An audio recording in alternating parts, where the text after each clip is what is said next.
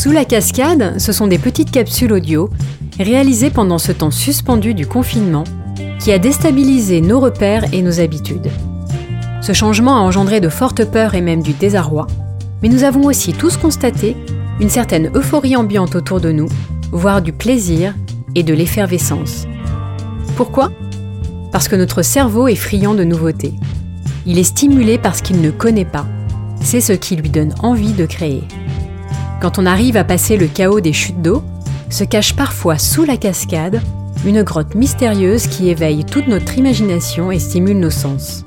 Le flux des cascadeuses se transforme donc le temps d'une parenthèse en un cours d'eau aérien qui transportera vers vous l'expression créative d'entrepreneuses inspirées.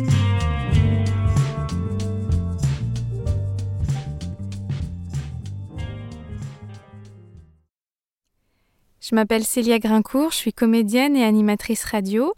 Je travaille en ce moment même à mon premier podcast qui s'intitule La force de la non-violence, qui sortira je pense au mois de septembre. Cindy m'a offert de participer à cette carte blanche spéciale confinement et je l'en remercie.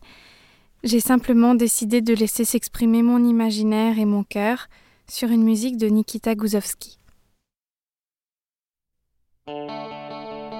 J'ai rêvé que ma vie commençait que j'arrêtais de la regarder filer, me narguer, me promettre et ne me rien donner, que j'éteignais la télé, Facebook et tous les rêves qui me pendaient au nez, un autre monde à venir, une lueur au loin qui tarde à percer cette obscurité qui m'encercle si souvent, disparu.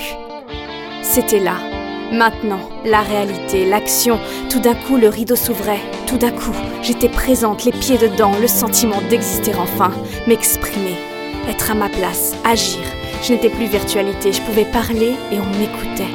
Chacun, au miracle, écoutait l'autre.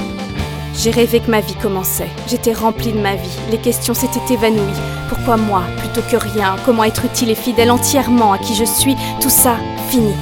J'étais dans la lumière. L'exigence chevillée au corps, sachant ce que j'ai à faire. Facile. Une légende raconte que si l'homme croit de toute sa foi qu'il va voler, alors les ailes commencent à lui pousser. Facile.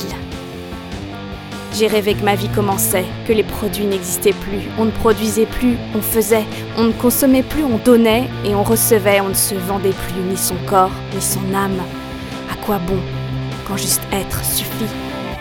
Et moi, l'artiste, le rebut, j'avais ma place. J'éveillais le cœur et l'esprit des hommes, j'actionnais l'étincelle, j'accordais les âmes, j'avais tout retrouvé, toute la magie J'observais les miracles se déployer sous mes yeux, j'en chantais la beauté, je disais aux êtres humains Combien, oh combien vous me plaisez. Qu'attendons-nous pour tous nous serrer dans les bras, nous reconnaître, tous étrangers, tous mortels, tous habitants de la même planète, nous soutenir, nous aimer? Qu'attendons-nous? Quelle fierté stupide et déplacée nous éloigne, nous rapetisse, quel cynisme nous contraint?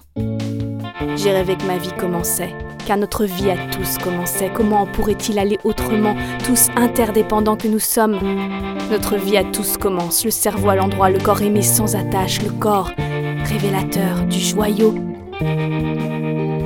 Égo tombant, château de cartes, empire volant. L'argent existe-t-il encore? Nul ne le sait.